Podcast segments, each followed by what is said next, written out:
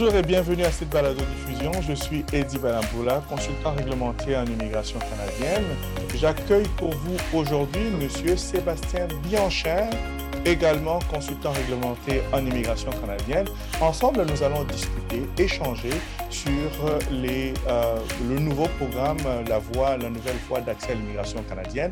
Comme vous le savez, cette balado-diffusion a pour mission, objectif en fait, de partager avec vous, d'échanger tout simplement avec différents intervenants sur des questions d'immigration et d'actualité en tout cas euh, au Canada. Aujourd'hui, euh, Sébastien Bianchin, qui est spécialiste en immigration canadienne va nous expliquer en long et en large, en tout cas avec le temps que nous aurons, quoi consiste ce programme, pourquoi il a été créé et beaucoup d'autres questions ou des préoccupations que nous avons. Nous allons lui poser les questions. Mais avant cela, je voudrais te remercier, euh, Sébastien, d'avoir accepté cette invitation, d'avoir accepté de mettre ton temps, ton précieux temps de côté pour nous accorder un peu de temps et d'échanger aujourd'hui pour le bénéfice de nos auditeurs et de ceux qui nous suivent sur notre chaîne YouTube et qui vont également apprendre à te connaître. Et donc, merci beaucoup à toi, Sébastien, d'avoir accepté notre invitation aujourd'hui. Ben, merci à vous de nous avoir invités. De m'avoir invité. Euh, je suis très honoré euh, d'être là et de participer à ce balado et d'être présent et de pouvoir m'exprimer devant vos auditeurs. Euh, donc oui, je me présente, Sébastien Bianchin, je suis, comme tu l'as dit, consultant réglementaire en immigration canadienne également. Je suis le fondateur de Up North Immigration Consulting. Je suis basé, alors la société est basée à Vancouver parce que c'est de là d'où je viens, mais je suis maintenant basé à Gatineau depuis quelques mois, depuis deux mois. Et euh, donc on fait du service à la personne. Donc on, procure des services aux gens qui veulent immigrer de façon durable au Canada ou qui veulent rester au Canada pour ceux qui y sont déjà, trouver des solutions pour, afin de rester, et, pour les gens qui n'y sont pas encore, euh, des solutions afin de pouvoir venir, étudier, travailler, euh, toutes ces choses-là. Et donc, euh, vous aidez, vous accompagnez ceux qui veulent venir s'installer au Canada. Mais vous dites que vous étiez à Vancouver avant et maintenant vous êtes dans la région de la capitale Ottawa-Gatineau. Pourquoi avoir décidé de faire ce changement, Sébastien? Euh, pour deux raisons. Euh, la, principale raison, c'est que on, a des enfants maintenant, on a deux enfants en bas âge, et c'est clair que Vancouver devient assez cher, surtout quand on commence à avoir des enfants. Euh, et une raison aussi particulière, c'est que mon, épouse travaille dans la traduction, et donc elle va potentiellement travailler pour le gouvernement. Donc on voulait se rapprocher de la capitale justement pour, pour ça. Eh, très intéressant. OK, OK, c'est une raison bien légitime. Mais une, euh, quelque chose m'intrigue, Sébastien. Alors, euh, j'ai appris de toi que tu es un physicien. Euh, alors, tu as un doctorat en physique nucléaire. Alors, quelle est la relation, Sébastien, entre la physique nucléaire et l'immigration? Que s'est-il passé? Qu'est-ce qui se passe? Aucune relation.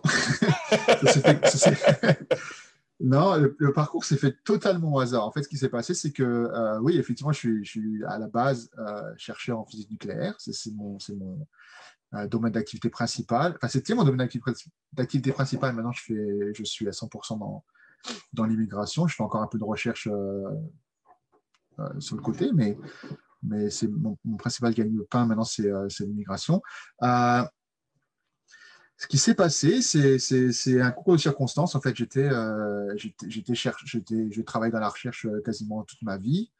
Euh, je travaillais en Allemagne en 2000, fin, de 2004 à 2010. J'ai travaillé euh, pour un gros, un gros laboratoire en, Allemagne. Quand on m'a appelé, on m'a proposé un travail au Canada. On m'a dit ah, on, a un laboratoire aussi ici. les gens ne savent peut-être pas, mais au Canada, il y a un des plus grands, il y a le plus grand cyclotron du monde qui est euh, localisé à Vancouver. Donc, on m'a contacté pour travailler là-bas, ouais, ben, dans le Guinness des records. Euh, on m'a contacté pour travailler là-bas.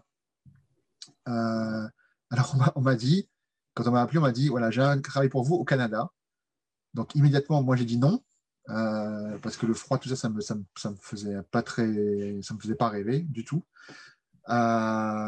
Après, on m'a expliqué Vancouver, c'est pas le froid, il fait pas froid en Vancouver, etc. etc. Donc là, j'ai dit, OK, je me suis renseigné, j'ai dit oui, c'était une belle opportunité. Donc je, suis allé.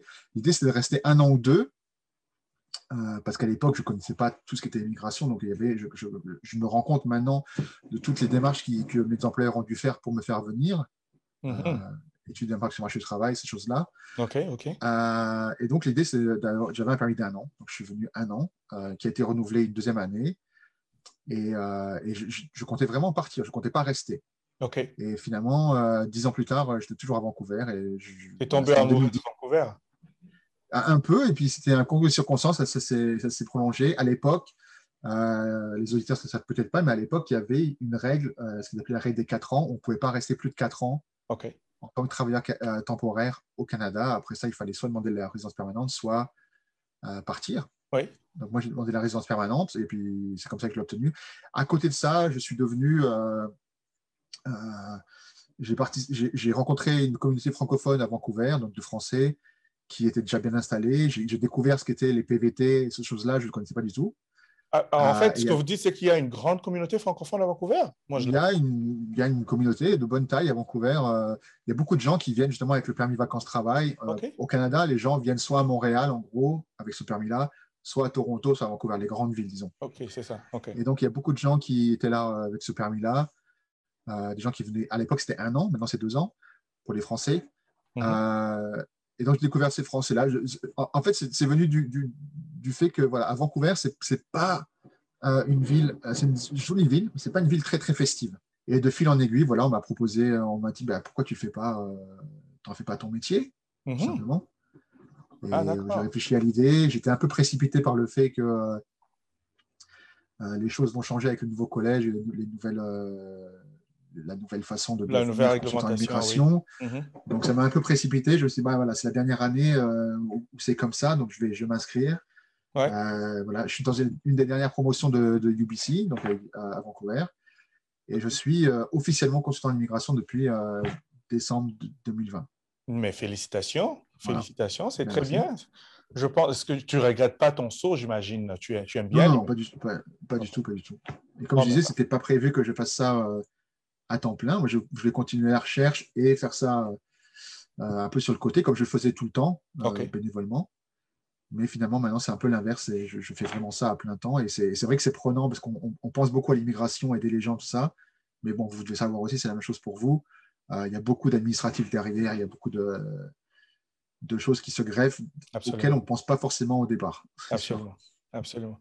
Et, donc, finalement, ça veut dire que vous étiez vraiment impliqué dans euh, la communauté francophone là-bas à Vancouver et c'est ce qui vous a conduit tranquillement à vous intéresser euh, beaucoup dans l'immigration et euh, à devenir consultant réglementé. Est-ce que vous avez un domaine d'immigration qui vous intéresse plus particulièrement? Est-ce que c'est plus les programmes francophones ou bien vous travaillez dans n'importe quel domaine d'immigration, je veux dire l'immigration au Canada? Ben, je suis intéressé par tous les domaines euh, parce que j'ai envie d'apprendre, tout simplement, euh, maintenant que je vais faire ça. C'est vrai que je fais très peu d'étudiants, par exemple, ou de, choses comme ça. Euh, de ce que je fais au quotidien, pratiquement la plupart du temps, c'est de dealer avec des, francophones. D'accord. Donc, je fais beaucoup de, permis de travail C16, donc mobilité francophone. Ça, j'en fais énormément.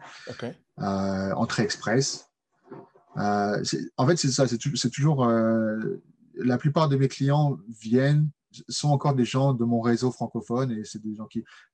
Petit à petit, maintenant, ça, ça commence à, être moins le cas et je commence à avoir des, clients non francophones qui viennent d'autres communautés. Euh, le fait d'avoir d'être parti un peu sur la côte est maintenant, je reçois plus de, de, de sollicitations d'étudiants. D'accord. Il y a beaucoup plus d'étudiants francophones, encore une fois, qui viennent dans l'Est que dans l'Ouest Mhm. par rapport au, coût des, études, etc. Mais voilà, essentiellement, en ce moment, en tout cas, là, je viens de commencer. Euh, j'en suis à quelques mois de, de, pratique. Mhm. Essentiellement, ça reste de, beaucoup de mobilité francophone euh, et aussi de permis pour les conjoints de fait, etc. Mais c'est la, la, même chose. Et d'entrée express. Et aussi, maintenant, avec ce nouveau programme dont on va parler, euh, j'ai fait déjà quelques demandes de ce nouveau programme parce que ça concerne aussi beaucoup les francophones. on va en parler tout à l'heure, je pense. Tout à fait, ouais. Et donc voilà, pour vous les auditeurs, vous savez qui appeler, vous avez besoin d'aide, surtout pour vous les francophones. Vous avez Sébastien Bianchi qui est là disponible pour vous aider. Balkan Immigration Services, et avec Eddie Balamboula aussi, nous sommes également disposés à vous aider. Vous allez certainement euh, suivre notre euh, balado aujourd'hui et vous allez en apprendre davantage sur différentes façons, différents programmes, comment nous pouvons vous assister. Alors, donc, Sébastien, aujourd'hui, nous parlons de la nouvelle voie d'accès à la résidence permanente. C'est programme qui a été récemment annoncé par le gouvernement du Canada, le ministre de l'Immigration, M. Marco Mendicino. Le programme a déjà commencé. En fait, qu'est-ce que vous pouvez nous dire à propos au sujet de ce programme? Qu'est-ce que c'est? Alors oui, c'est un programme qui a été annoncé, si je me souviens bien, le 14 avril dernier par euh, le ministre de l'Immigration, mhm. qui a c'est un programme qui, euh, je pense, tente de, de, de, concilier euh, les objectifs de, l'IRCC en termes d'immigration et euh, la, crise qu'on vit actuellement.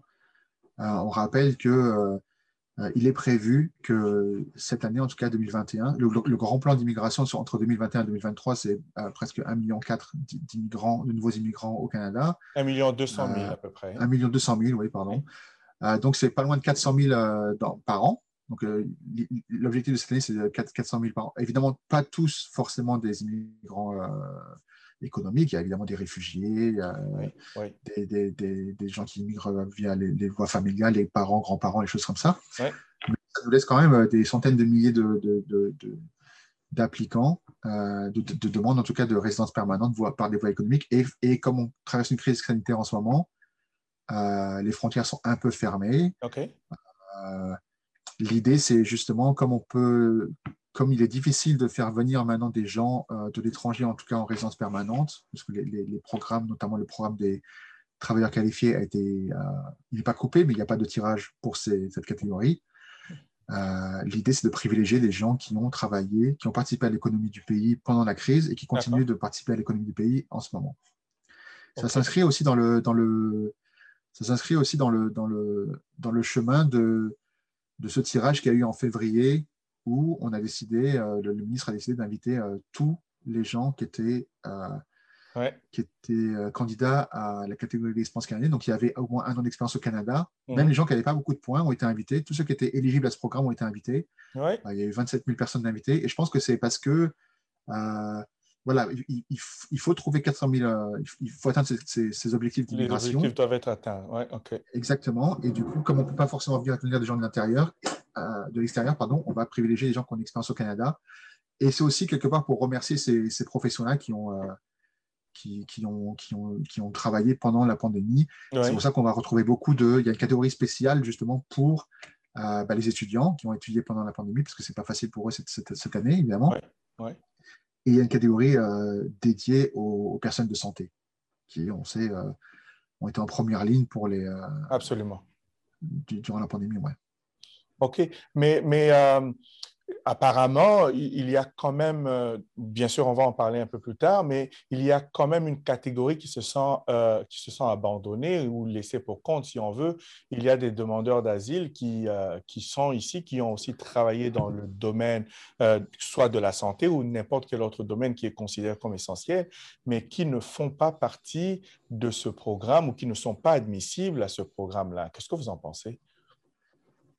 Ah, exact, c'est vrai. En fait, un des prérequis de ce, de ce programme-là, c'est qu'il faut, euh, il faut avoir un statut valide et être mhm. autorisé à travailler. Et, c'est pas, et, du coup, par définition, ce n'est pas le cas des gens qui sont demandeurs d'asile euh, au Canada, malgré le fait qu'ils soient autorisés à travailler. C'est un peu spécial au niveau du, statut, c'est qu'ils sont autorisés à travailler, mhm. euh, mais ils n'ont pas un statut valide. Et du coup, de facto, ils ne sont pas éligibles à ce programme. ce que j'en pense. Je, je, pense que oui, on, aurait dû faire peut-être plus pour ces gens-là. Euh, il me semble, alors je ne suis pas un expert du tout, hein, mais il me semble qu'il y a un programme pour les demandeurs d'asile, une, euh, politique d'intérêt public spéciale pour les demandeurs d'asile pour faciliter euh, l'accès à la résidence permanente, aussi oui, oui, il existe un tel programme, et ce programme, euh, à, mon, humble avis, c'est que ce, ce programme est, quand même assez euh, limité parce qu'il faut avoir accompli un certain nombre d'heures, je pense 120 heures, euh, pendant une certaine période, depuis mars 2020, je pense, jusqu'au mois d'août 2020. Donc, pour ceux qui ont travaillé pendant les moments forts de la pandémie, ces personnes-là, oui, peuvent être admissibles, mais toutes ces autres personnes, euh, demandeurs d'asile, qui ont travaillé soit après cette période ou dans d'autres domaines autres que les domaines de la santé qui sont euh, affichés ne sont tout simplement pas admissibles. Mais, mais ce n'est pas grave, on en, on en discutera peut-être plus en profondeur. Peut-être même que le gouvernement est en train de travailler à, à ce moment euh, sur un autre programme pour les inclure eux aussi. On ne sait, on ne sait pas comment euh, cela pourrait, pourrait se conclure parce que parfois, on a vu beaucoup de surprises hein, de la part de l'immigration ces derniers jours. Non, c'est tout à fait possible. D'ailleurs, il, se peut très bien que le, gouvernement arrive avec, une, avec, des surprises, même des amendements à ce programme dont on va parler aujourd'hui. Mhm. Notamment, on en parlera, je pense, tout à l'heure, notamment par rapport au, au permis transitoire qui mhm. permet de, de rester justement jusqu'à l'obtention de sa, résidence permanente, qui est un des points noirs pour l'instant du programme. Euh, pour certaines personnes. Mais, mais, l'IRC a promis d'y travailler, qu'ils allaient sûrement venir avec euh, quelque chose. Euh, et, donc, je pense qu'on euh, va pouvoir sûrement voir, avoir des surprises de ce côté-là, je pense aussi. OK, alors parlons-en de ce programme dans les détails. Alors, en quoi consiste-t-il? Qui est admissible? Comment on fait pour y participer? OK, alors ce programme, euh, ça dépend comment on compte. On peut, on peut le voir comme on veut. Il y a soit deux volets, soit trois volets, soit six volets en fonction de comment on veut compter. Oui. Deux volets, c'est parce qu'en fait, il y a deux catégories de personnes qui sont concernées. Il y a les étudiants d'un côté et les travailleurs essentiels de l'autre. Dans les travailleurs essentiels, on va trouver deux catégories, euh, ce qu'ils appellent des volets, du coup, un volet A et un volet B. Le volet A, c'est pour les, gens qui sont euh, professionnels de santé. Mm-hmm. Et le volet B, c'est pour les gens qui sont pas dans la santé, mais qui sont dans des professions jugées essentielles, dont leur profession euh, appartiennent à une liste qui a été déterminée par le gouvernement, qui est une liste de professions essentielles. On peut en discuter, on peut dire que il y a d'autres métiers qui mériteraient d'être dans la liste et d'autres qui sont dans la liste qui mériteraient peut-être pas d'y être, mais la, liste est faite, c'est comme ça. Euh, donc, c'est une façon de dire qu'il y a trois volets. Euh, pour arriver à six, en fait, c'est qu'il y a aussi une distinction par rapport à ces catégories, c'est qu'il y, y a, des quotas qui ont été fixés. Euh, donc, il y a 40 000 places pour les étudiants fraîchement diplômés. Il y a 30, 30 000 places, 20 euh, 000 places pardon, pour les, travailleurs de catégorie A, donc c'est-à-dire les, travailleurs de santé. Mm-hmm. Et il y a 30 000 places pour les travailleurs du volet B, c'est-à-dire les travailleurs de métiers essentiels qui ne sont pas de la santé. C'est ça. Et à côté de ça, il n'y a pas de, quota dans les mêmes catégories pour les, euh, les francophones. Pour les ou en tout cas pour les personnes qui peuvent justifier d'un test de langue d'un niveau de langue qui n'est pas très élevé en, plus mhm. euh, de, en français. Donc c'est pour ça qu'on sépare, il y, a, vraiment deux catégories, les, francophones, disons, et les non francophones d'un côté. Et chacune de ces catégories a ses trois volets, donc étudiants et travailleurs essentiels. OK. Et alors, euh, à l'heure actuelle, on en est, euh, à l'heure actuelle, au niveau des quotas, on en est, j'ai regardé un peu hier, les, quotas pour les étudiants fraîchement diplômés ont été atteints quasiment en, une journée, un peu plus d'une journée. Donc là, il n'y a, plus, a plus possibilité de, de, faire une demande si vous êtes euh, étudiant fraîchement diplômé non francophone. Voilà. Ça, c'est plus possible via ce programme. Au niveau des, des travailleurs de catégorie B, donc les, les non, euh, les personnes qui ne sont pas liées au domaine de santé, on en a à peu près un tiers, 10 000 mhm. demandes sur les 30 000. Et on est à, un peu plus de 1000 demandes sur les, sur les 20 000 demandes, sur les 20 000 places possibles pour les travailleurs de, de, de, de la santé. Donc il reste des places pour les non francophones. Il reste beaucoup de place. Et pour les francophones, évidemment, il reste de la place quoi qu'il arrive parce qu'il n'y a pas de quota. Et le programme va continuer jusqu'au 5 novembre. Et je trouve quand même euh, quelque chose, ben, j'ai l'impression que le site euh, Internet semble porter certains clients à confusion parce que j'ai reçu quand même quelques appels de certains francophones qui pensent que le programme est fermé. Ils sont étudiants, francophones, mais mhm. qui pensent que le programme est fermé parce que lorsqu'on va sur le site Internet, ça dit complet. Ça affiche complet, alors que pour les francophones, il y a encore de la place. Ça ne ferme pas, comme vous venez euh, tout juste de le rappeler, justement, ça ne ferme pas jusqu'au 5 novembre. Euh, et je pense qu'il y, y, a un petit problème de communication à ce niveau-là, mais bon, ça, je, je ne sais pas comment est-ce qu'on pourrait faire pour... Euh, qu'est-ce que vous en pensez? Il y a deux endroits où on peut voir, il y a deux endroits où on peut voir ça. sur, sur le site d'IRCC, il y a deux tableaux en fait. Il y a un tableau qui est pour les non francophones, un tableau pour les francophones. Mm-hmm. On voit clairement la différence. Et et aussi quand on fait une demande ou quand on s'inscrit, parce qu'il y a un portail dédié pour cette demande-là. Donc, on va sur le portail dédié, on voit en, tout de suite en orange rouge, là, euh, il n'y a plus de place pour les étudiants diplômés. C'est écrit comme ça. C'est vrai que c'est un peu confusant, mais quand on, après, quand on va sur le menu déroulant, donc on doit choisir un, ça, le volet par lequel on veut passer, on voit qu'il reste euh, cinq possibilités. Oui, mais beaucoup se limitent justement quand ils voient qu'il n'y a plus de place, alors euh, ils se limitent là. Ah oui. Donc, nous vous encourageons, pour vous les auditeurs qui nous écoutez aujourd'hui, vous êtes étudiant ou travailleur francophone, vous voulez profiter ou participer à ce programme, euh, nous vous le répétons, ce programme n'est pas fermé pour, le pour les francophones, il ne fermera que le 5 novembre. Vous avez besoin d'aide ou d'accompagnement, n'hésitez surtout pas à entrer en contact avec nous, il va nous faire plaisir de vous accompagner. Alors, nous poursuivons. Euh, Sébastien, que pouvez-vous nous dire de plus?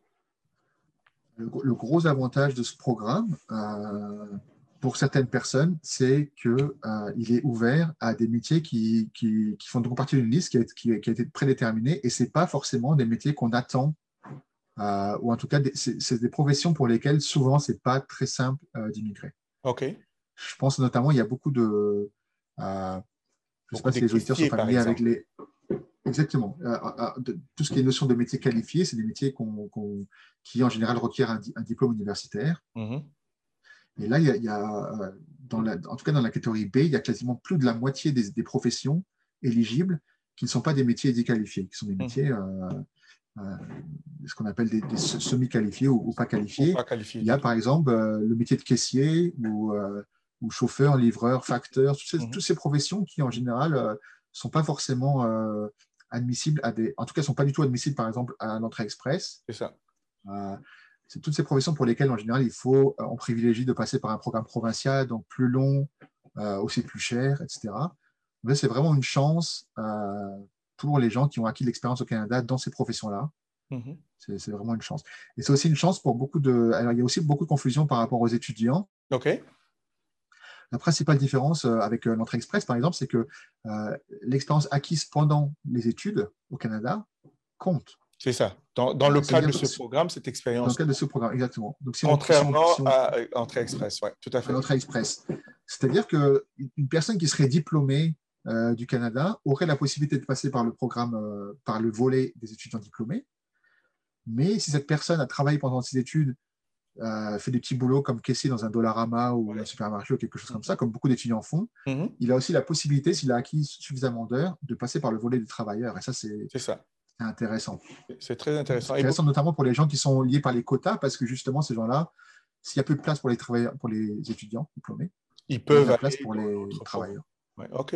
Mais beaucoup se posent la question aussi, justement, est-ce qu'ils peuvent soumettre une demande ou, disons, deux demandes dans différents programmes, soit entrée express dans le cadre de la catégorie d'expérience canadienne, et puis en même temps soumettre une demande dans le cadre de ce programme ici?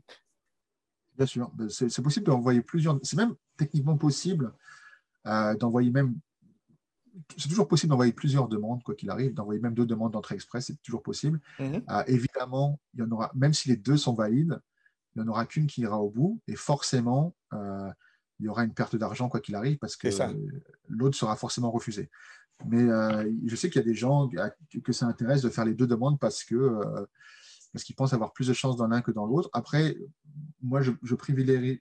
Quand j'ai des clients qui sont dans ce cas-là, je leur, je leur demande de privilégier un petit peu euh, de, bien réfléchir à leurs options et de privilégier. Si leur demande est favorable, enfin, on ne peut pas présupposer que la demande va être favorable, mais on, peut savoir, on a l'expérience, maintenant on sait que, euh, en regardant les documents, on sait que telle demande ou telle demande va avoir des chances d'aller au bout.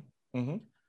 Euh, si les gens hésitent entre l'entrée express et ce programme-là, c'est complètement légitime parce que, comme je l'ai dit, dans ce programme, il n'y a, pas que des métiers non qualifiés, il y a aussi des métiers qualifiés. Donc, forcément, les gens qui ont l'expérience dans un métier qualifié sont aussi éligibles à l'entrée express, de facto.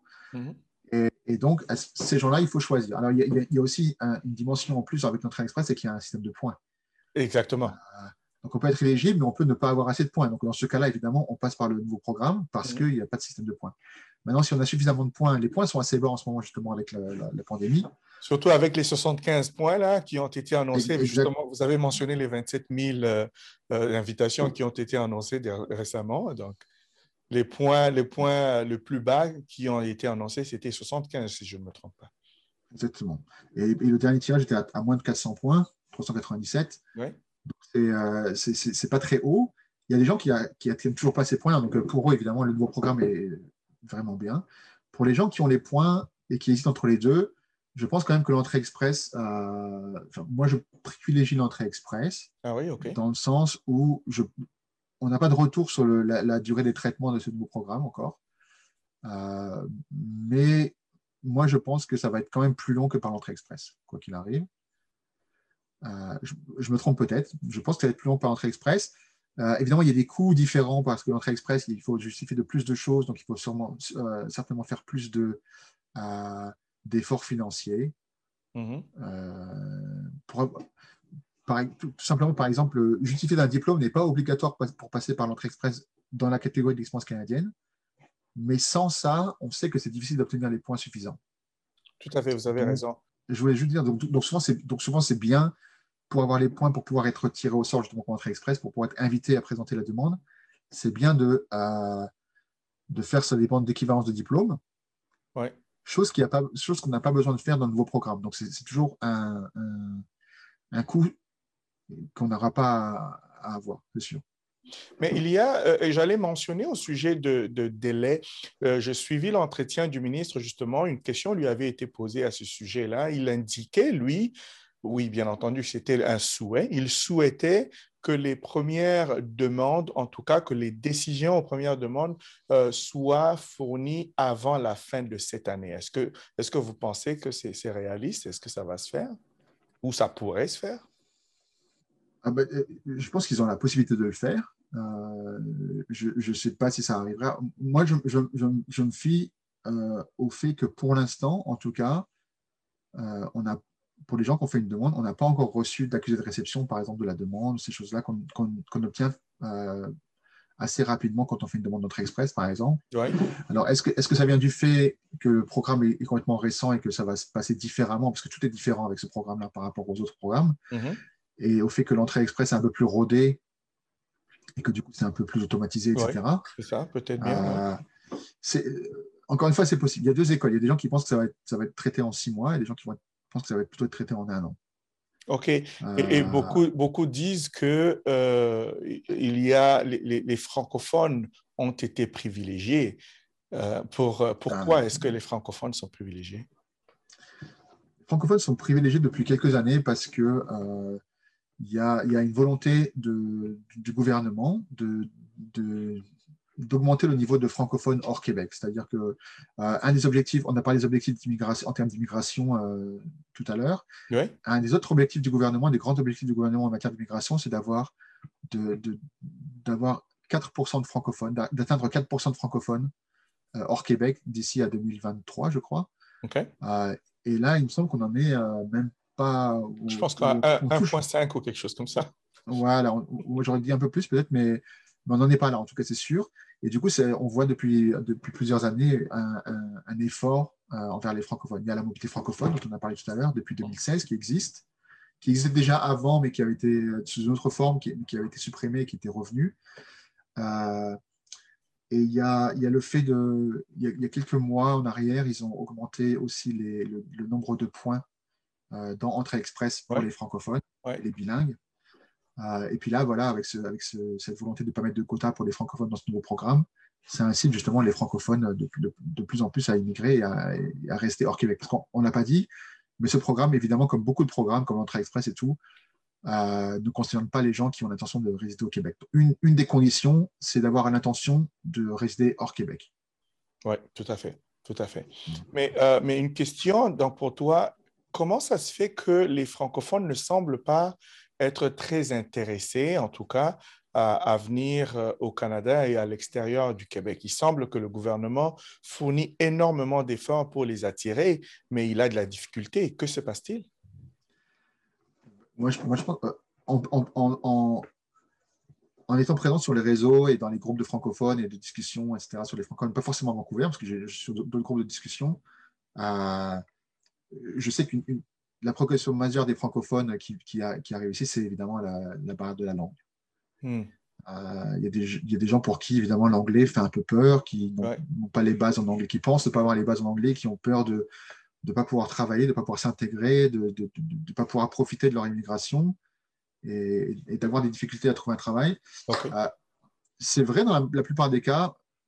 Moi, je dirais, euh, pour avoir vu des gens arriver au Canada en, parlant très très peu, parce que comme je disais, je m'occupais de ce groupe-là, je m'occupais aussi, j'étais président de Vancouver en français jusqu'à il y a encore quelques mois. D'accord. Une association qui, qui, qui, fait de l'accueil des francophones, des Français en tout cas, même francophones, en Vancouver donc, on a vu arriver des, personnes euh, francophones, françaises, avec un niveau d'anglais euh, vraiment très bas, voire, voire inexistant. D'accord, ok. Et euh, vraiment, l'immersion aide beaucoup. Le, fait de travailler en, anglais ou de vivre en anglais, ça, vraiment, ça, va très, très vite, je pense.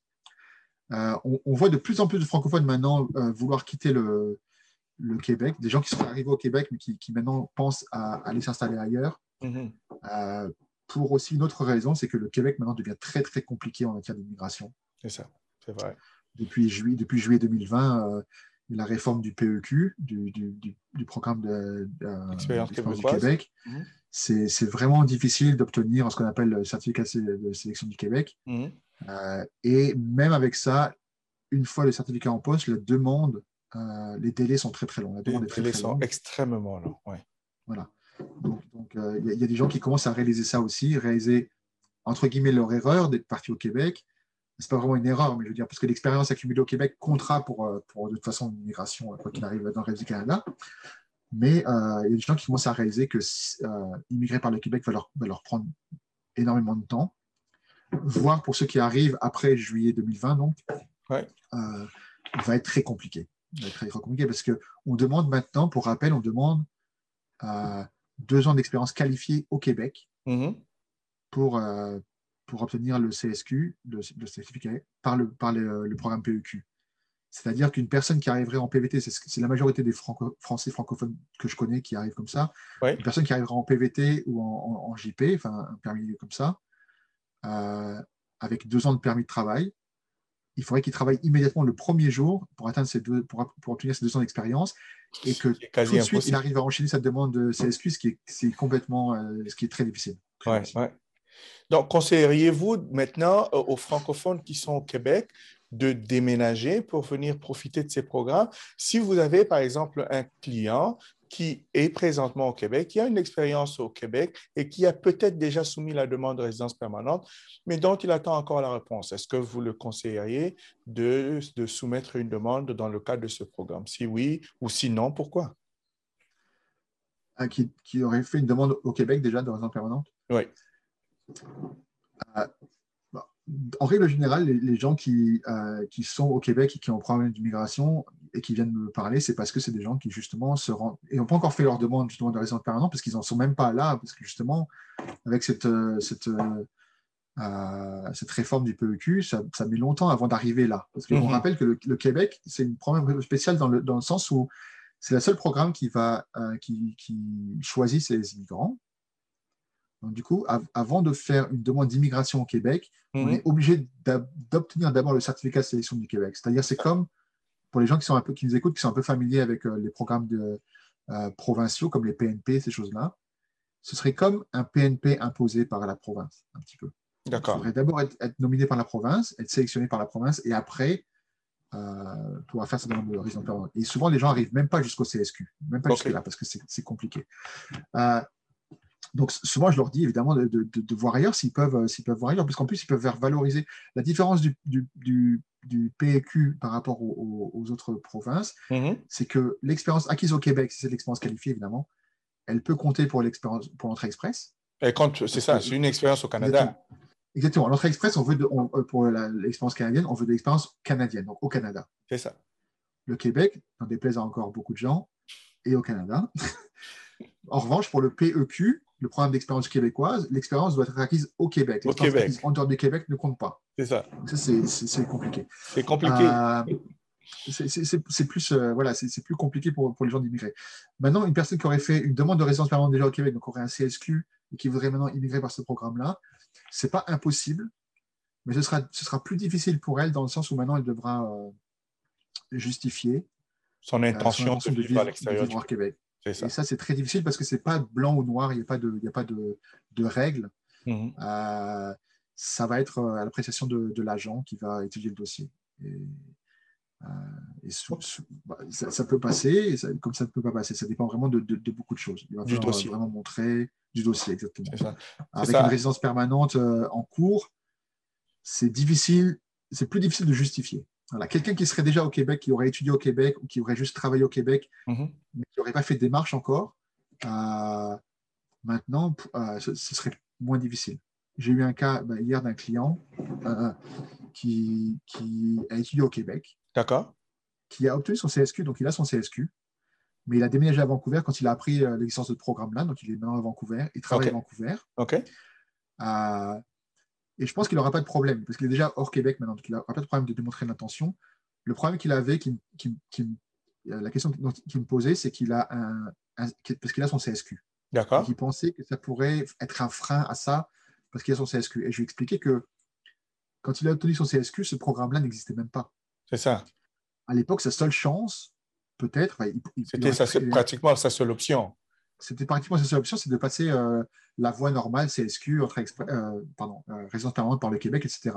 Mmh. Mais il est arrivé ce programme dont, il, dont personne ne pouvait prévoir qu'il allait arriver, il est arrivé, et d'un coup, il a une nouvelle option. Et il a mmh. décidé, en accord avec ce programme-là, parce qu'on on lui demande de ne pas vivre au Québec, donc il a décidé, via les recommandations de ce programme, de partir. Il est parti, mmh. et il a, il a, fait sa demande via ce programme-là, et pour moi, il n'y a pas de souci, parce que, encore une fois, on ne veut pas lui on ne peut pas lui dire qu'il a voulu euh, contourner les lois du Québec parce que ce programme-là, encore une fois, n'existait pas quand, euh, il a fait sa demande.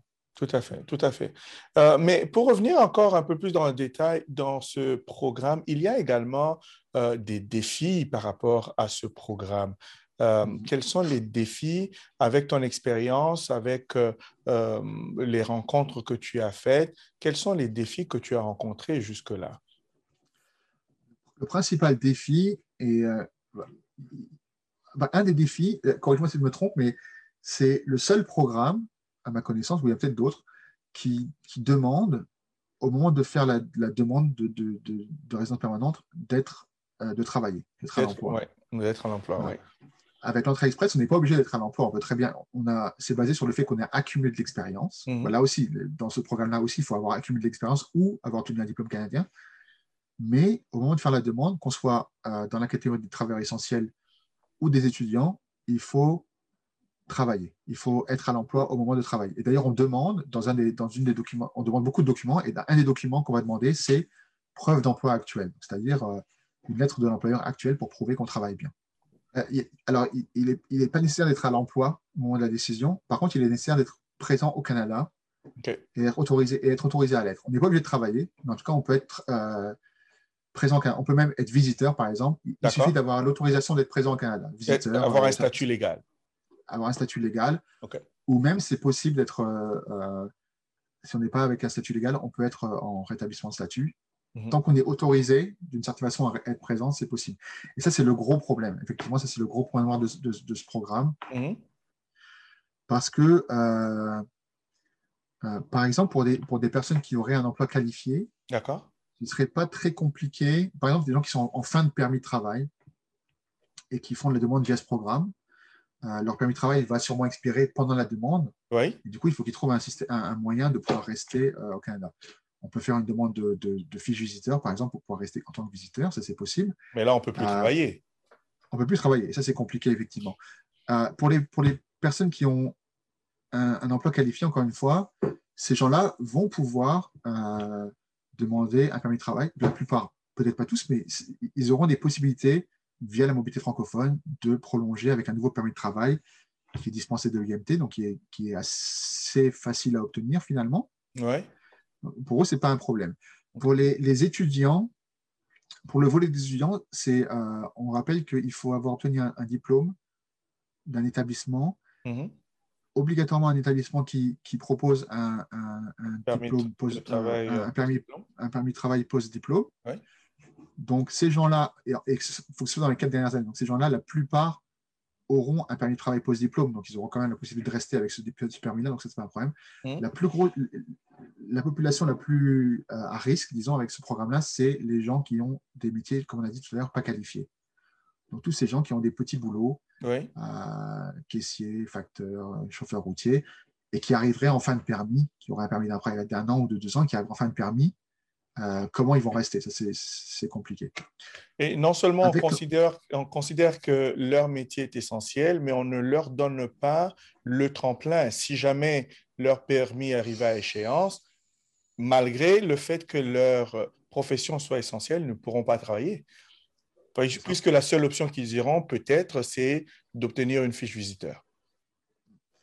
C'est ça. En, en- en- en fait, la- le- ça vient aussi du fait que, euh, c'est un peu technique, mais ce programme, en fait, il est issu de ce qu'on appelle une policy, ce Oui. n'est pas une loi, c'est pas comme l'entrée express, Mhm. euh, qui instaure du coup des programmes économiques et pour lesquels, du coup, quand on, quand on fait une demande de RP de résidence permanente via l'entrée express Mhm.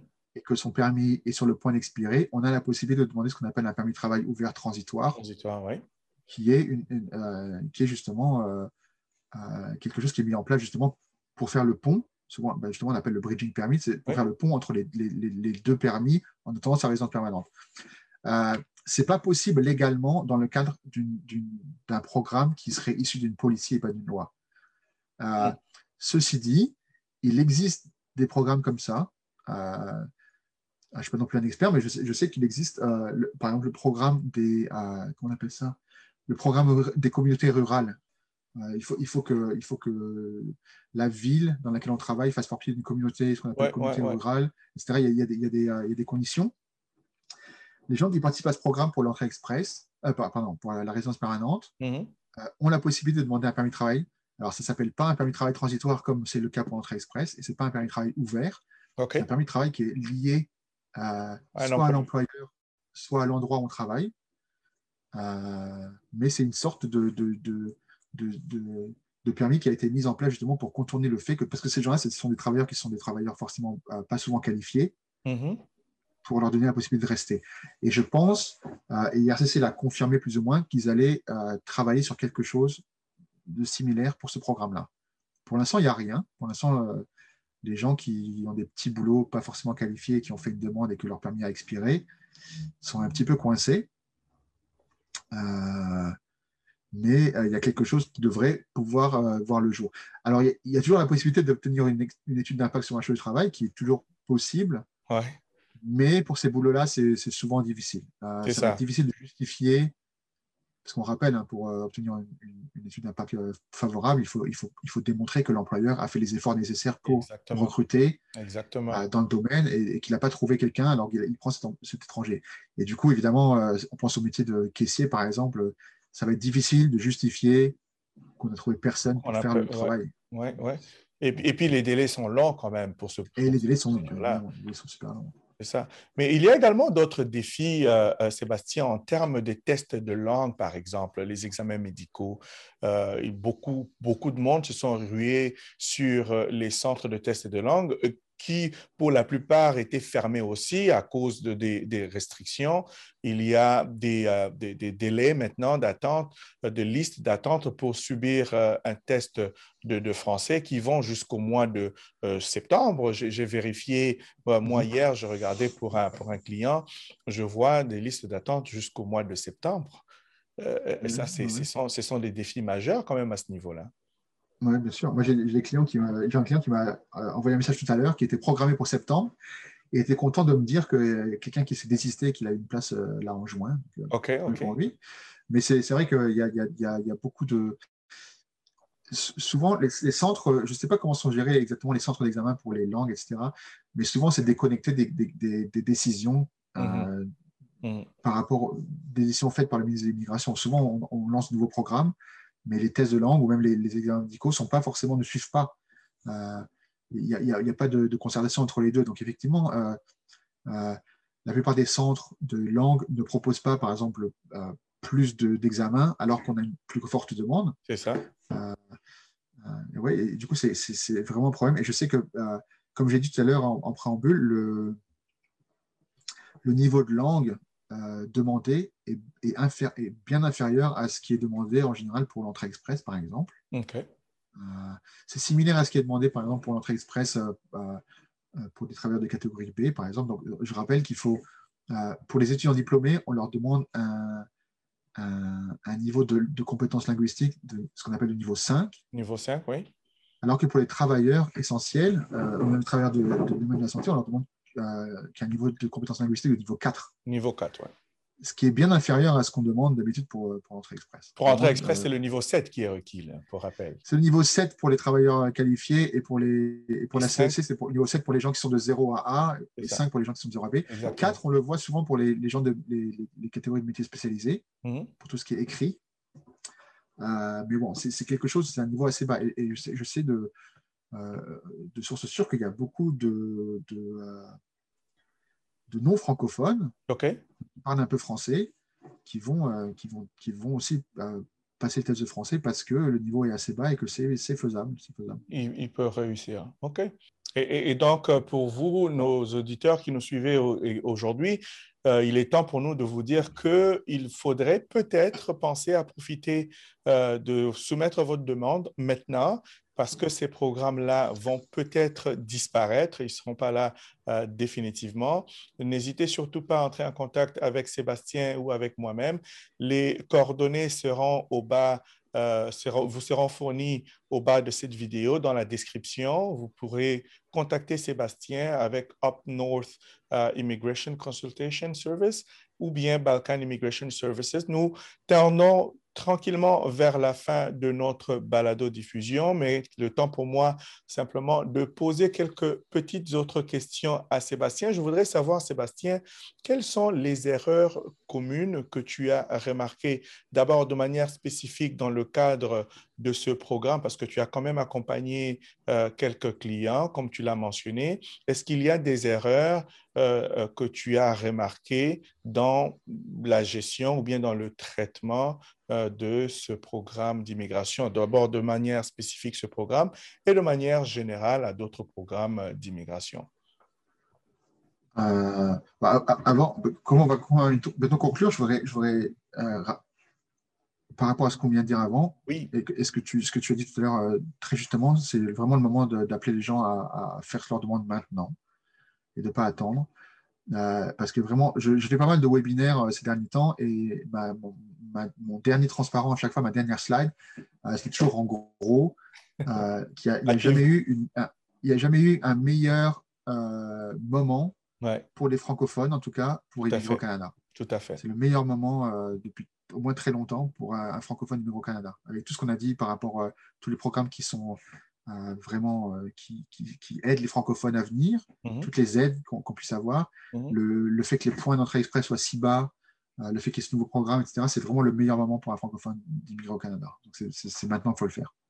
Et à la différence des gens dont on parlait, qui sont à l'extérieur, qui ne peuvent pas venir avec leur résidence permanente ou qui ne peuvent pas venir via le programme de, de travail qualifié, oui on peut toujours venir avec un permis de travail. Donc, il y a toujours cette possibilité de faire le PVT. Le PVT est, selon moi, plus facile cette année parce que comme il faut une offre d'emploi, alors c'est plus dur de trouver une offre d'emploi, évidemment, mais une fois qu'on l'a, c'est moins aléatoire, disons. Euh, il y a toujours un mobilité francophone qui peut faire venir des gens de l'extérieur. Euh, moi, j'ai fait venir pas mal de clients de l'extérieur qui ont trouvé un emploi ici et qui sont venus comme ça. Donc, voilà, euh, comme tu dis, hâtez-vous, c'est maintenant qu'il faut le faire avant que ça redevienne, que ça retourne à la normale. Alors, euh, restez branchés. Nous allons certainement vous offrir d'autres épisodes dans lesquels nous parlerons en long et en large de ce programme, programme Vacances-Travail.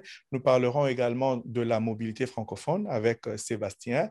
Euh, il a l'expérience là-dessus. Il connaît les ins and outs, comme on dit en anglais, de ces programmes-là. Donc, il va nous faire un grand plaisir de vous les présenter, ces programmes. Restez branchés et restez à l'affût, s'il vous plaît.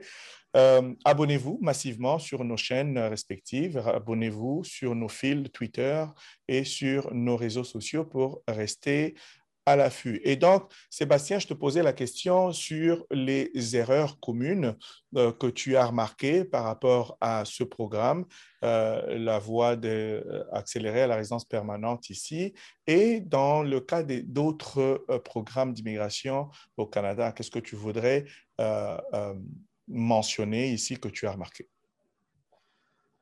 euh, Je réfléchis. Euh, ce dont je parlais tout à l'heure, l'erreur commune, euh, il, y a, beaucoup de gens, par exemple, qui, qui, ne pensent pas forcément, avec ce programme-là spécifiquement, que les, l'expérience de travail OK. Acquise pendant l'étude peut compter, peut compter pour le, programme. J'ai discuté tout à l'heure avec, avec, un client qui était persuadé de passer par le, par le programme des, des, des étudiants, par le volet des étudiants, des, mhm. des récemment diplômés. Et il s'avère, en fait, en recherchant un peu, que, que son, euh, son établissement était un, établissement désigné, donc euh, ça avait l'air de coller. Mhm. Mais en regardant un peu plus les prérogatives, on s'aperçoit qu'il faut que ce soit un, établissement désigné qui permette l'accès à un permis post-diplôme, comme on dit tout à l'heure. C'est ça. Et là, ce n'était pas le cas. C'était pas le cas.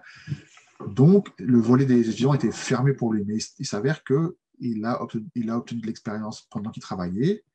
Et du coup, il pensait que voilà, c'était fini pour ce programme-là, qu'il fallait tenter quelque chose d'autre. Et je lui ai dit non, a priori, euh, c'est possible. Il faut regarder combien tu as d'heures de travail, etc. Mais c'est mhm. possible, a priori, de, euh, de passer par le volet des, travailleurs, justement. C'est ça. Ça, Donc ça c'est euh, une misconception qui arrive assez souvent, ouais.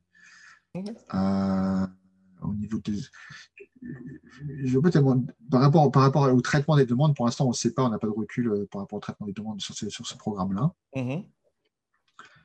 Euh, je ne sais pas, est-ce que tu veux parler surtout des erreurs que les gens... Oui, oui, on pourrait parler des erreurs communes ou fréquentes que les gens commettent dans, de manière générale. Hein, ou les mythes, ouais, les mythes, ou les, mythes, voilà, que, les, que, les, gens pensent. Oui, bah, par exemple, il y, y, a toujours le mythe euh, récurrent de par exemple, une personne qui aurait un permis de travail fermé, avec, donc avec un employeur spécifique, et qui perdrait son emploi, euh, combien de fois on, m'a posé la question de savoir, euh, oui, ben, euh, est-ce qu'il faut que je parte du sud du Canada, qu'est-ce qu'il faut que je fasse, combien de temps j'ai pour partir, etc. Il faut savoir que si vous avez un permis de travail fermé et que vous perdez votre emploi, vous pouvez rester au Canada jusqu'à la fin de votre permis de travail. Le permis de travail n'expire pas quand vous, de, vous perdez votre travail. Pardon. Hmm. Donc euh, voilà, si vous avez un permis de travail de deux ans et que vous perdez votre travail euh, au bout d'un an, vous pouvez rester encore un an au Canada avec ce permis-là. Évidemment, vous ne pouvez pas travailler avec ce permis-là parce qu'il est lié à cet employeur-là. Mais vous pouvez, si vous êtes euh, francophone par exemple et que vous êtes hors Québec, vous pouvez demander un autre permis de travail avec la montée francophone. C'est assez facile, c'est très rapide. En ce moment, en moins d'un mois, vous pouvez l'avoir. Et aussi, on n'a pas parlé d'autre chose, c'est que euh, par rapport à la mobilité francophone, on en parlera peut-être quand on fera un épisode dessus, ou d'autres permis de travail.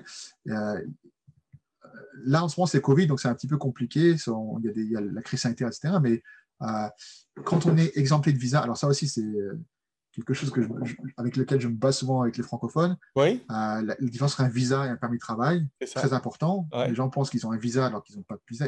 Quand vous êtes français, vous n'avez pas de visa, qu'il arrive déjà. Euh, parce qu'un visa, c'est quelque chose qui vous permet d'entrer dans le pays. Un permis de travail, c'est quelque chose qui vous permet de travailler. De travailler, c'est ça. Les Français n'ont pas besoin de visa, on peut rentrer au Canada comme on veut. Euh, pas maintenant, évidemment, mais on, peut rentrer au Canada comme on veut, juste avec son passeport et pas besoin de visa. Un visa, c'est vraiment quelque chose qu'on colle dans le passeport, euh, etc. On a quand même besoin de l'autorisation électronique de voyage. Si on vient en avion, si on vient par la terre, on n'a pas besoin. Mais, et, donc, et du coup, c'est un gros avantage, parce que l'avantage d'être exempté de visa, c'est que ça permet de pouvoir demander un permis de travail directement euh, à la frontière. Et ça, c'est un gros.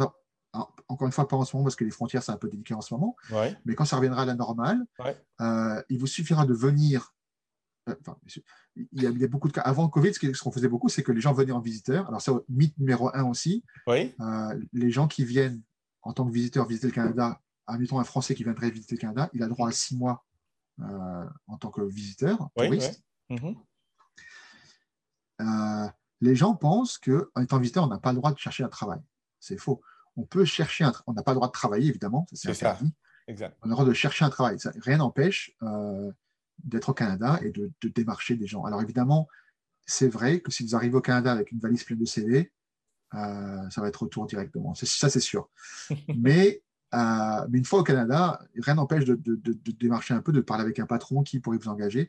Et effectivement, si vous trouvez un employeur qui est d'accord pour vous, vous, offrir un emploi qualifié hors Canada, parce que là on parle de notre francophone par exemple, hors Canada, vous pouvez faire vos démarches en ligne, ou là vous pouvez carrément prendre l'offre d'emploi avec vous, votre CV, etc., aller à la frontière. Tout à fait. Euh, quand vous habitez pas trop loin, à Vancouver, moi j'habitais à Vancouver par exemple, donc c'était à 40 minutes de la frontière, même pas. Mhm. Vous allez à la frontière, et vous pouvez obtenir votre permis de travail directement à la frontière. Donc en, une heure de temps, et le lendemain, vous pouvez travailler. OK. OK. ça, c'est important de voir ça. Euh, une autre, une autre, un autre mythe, par exemple, beaucoup, c'est les gens qui arrivent. Euh, vous savez, quand on, quand on a un permis étudiant et qu'on est, en, est en couple, le, conjoint d'un étudiant peut avoir un permis de travail ouvert. Permis de travail, oui. Exactement. Ou, quand le conjoint est travailleur qualifié, donc il a un métier de qualifié, et un permis de travail, que ce soit un PVT ou mobilité francophone ou n'importe quel permis de travail, mais qu'il a un emploi qualifié, mm-hmm. son époux, son épouse peut avoir un permis de travail ouvert un Permis de travail, exact. Exactement. Alors là, il y, a deux, il y a deux choses. Si la personne, la personne qui a l'emploi qualifié perd son emploi qualifié, comme on l'a dit tout à l'heure, son permis de travail est toujours valide. Et son épouse aussi, toujours valide. Quoi qu'il arrive, un permis de travail est toujours valide. Euh, et maintenant, si les, deux se séparent, ça peut arriver aussi, le permis de travail de l'époux est toujours valide aussi. À partir du moment où le permis de travail est émis, les deux peuvent se séparer. OK. Euh, le permis de travail est, toujours valide. Et, donc, ça veut dire que lorsque on perd son emploi, le permis de travail demeure valide.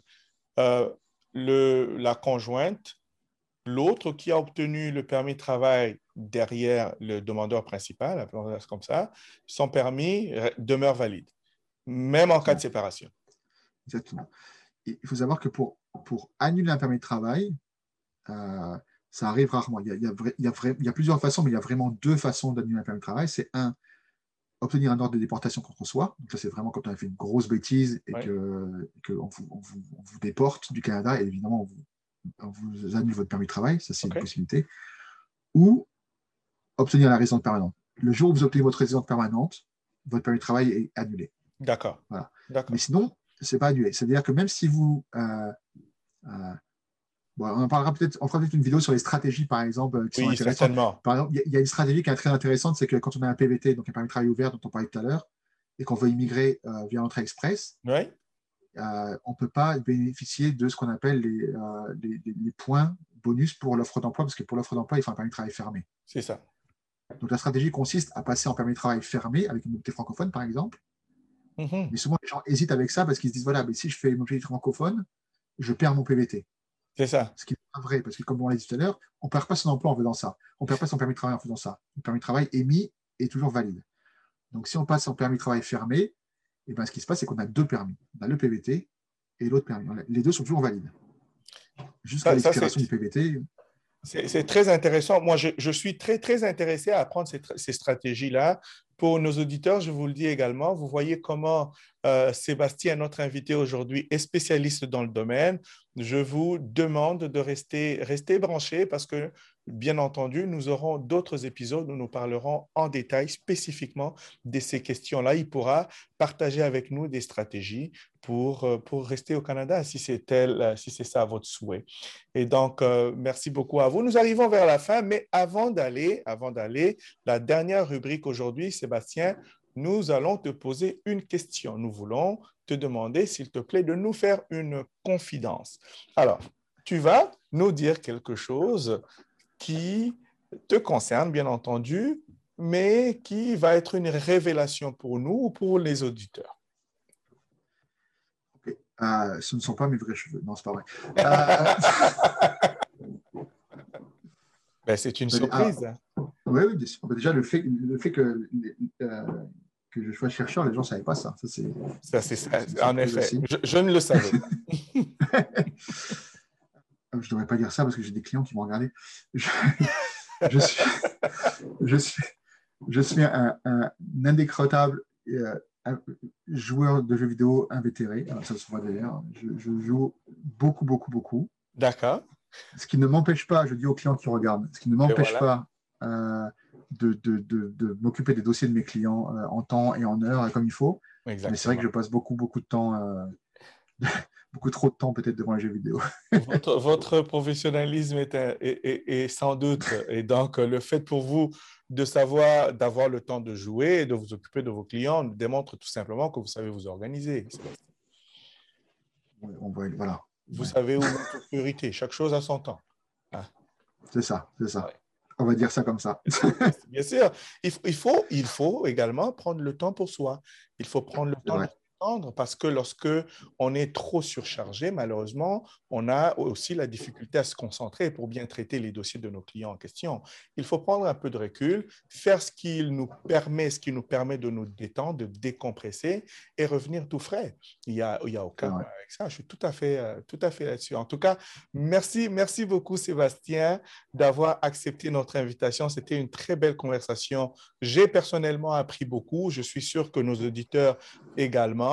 Vous en avez appris. S'il vous plaît, n'hésitez pas à nous communiquer euh, ce que vous aimeriez entendre, sur quel sujet vous aimeriez que nous discutions euh, pour nos prochains épisodes. Nous vous l'avons déjà promis, nous parlerons d'autres programmes tels que le programme de vacances-travail, le programme de mobilité francophone, ainsi que d'autres programmes. Nous n'allons pas nous concentrer que sur les programmes euh, francophones ou bien sur les français, mais nous parlerons également d'autres programmes et nous ferons également des émissions en anglais. Je voudrais vraiment remercier Sébastien pour ce temps que tu nous as donné et je voudrais aussi te demander, est-ce que tu as un dernier mot, quelque chose que tu voudrais euh, partager avec euh, nos auditeurs et surtout leur dire également comment entrer en contact avec toi? Si quelqu'un t'a entendu aujourd'hui, il dit, moi, je voudrais retenir les services de Sébastien, comment ils font pour, euh, pour te rejoindre et puis, et puis voilà.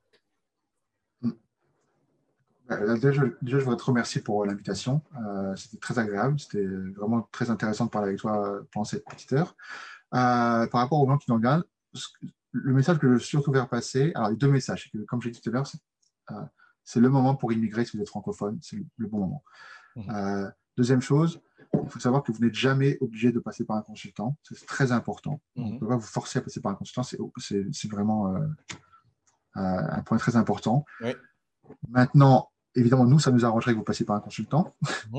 Euh, mais ce, qui est important surtout, c'est que si vous décidez de passer par un consultant, il faut absolument, ça c'est très très important, il faut absolument toujours, toujours, toujours, toujours vérifier que ce consultant est inscrit au registre euh, de ICCRC. C'est très important euh, du, du, Conseil des, consultants en immigration. vous pouvez trouver ça en ligne. Peut-être qu'on mettra un lien dans la description de la vidéo, par exemple, ce serait intéressant. Oui. Euh, vous pourrez trouver le registre public des consultants d'immigration. Mhm. Toutes les personnes que vous verrez dans ce registre public, vous pouvez leur faire confiance. C'est des gens qui ont passé l'examen comme nous. C'est des gens euh, qui sont habilités. Mhm. Comme j'ai dit tout à l'heure, on fait beaucoup plus que de l'immigration au quotidien. On fait beaucoup de, euh, d'administratif justement parce qu'on a des, des garde-fous, justement parce qu'on a des obligations envers nos clients et aussi envers euh, le conseil. On ne fait pas n'importe quoi la plupart du temps. Euh, voilà, donc, donc, vraiment faites attention. Il y, a beaucoup de gens qui vont vous proposer vos services, qui vont proposer des services à des prix exorbitants et qui ne feront même pas le travail. Euh, faites attention de prendre vraiment un consultant qui est assermenté, certifié. voilà, c'est tout pour moi. pour me joindre, si vous voulez me joindre euh, pour qu'on regarde votre consultation, pour qu'on regarde votre profil, vos, euh, vos options d'immigration ou pour, euh, pour réserver, pour, passer par ce programme-là ou un autre. une adresse, donc c'est info at upnorthimmigration.com. pareil, si on peut mettre le lien dans la description, ce serait. Nous mettrons, nous mettrons cela dans la description, bien entendu. Et, puis, et puis voilà, encore une fois, voilà, faites vraiment attention euh, aux, faux consultants. Il y, en a, il y, en a, beaucoup, beaucoup, beaucoup, malheureusement. Parfait. Alors, nous mettrons les coordonnées de Sébastien dans la description, mais pour ceux qui nous écoutent en balado, euh, si vous ne lisez pas, alors c'est Up North Immigration. C'est bien ça? Up North? Oui, c'est ça. Immigration.com. Voilà. Alors, euh, merci à vous. Nous sommes arrivés à la fin de notre épisode aujourd'hui. Merci à vous de nous avoir suivis et nous vous donnons rendez-vous pour euh, notre prochain épisode. À bientôt. Merci.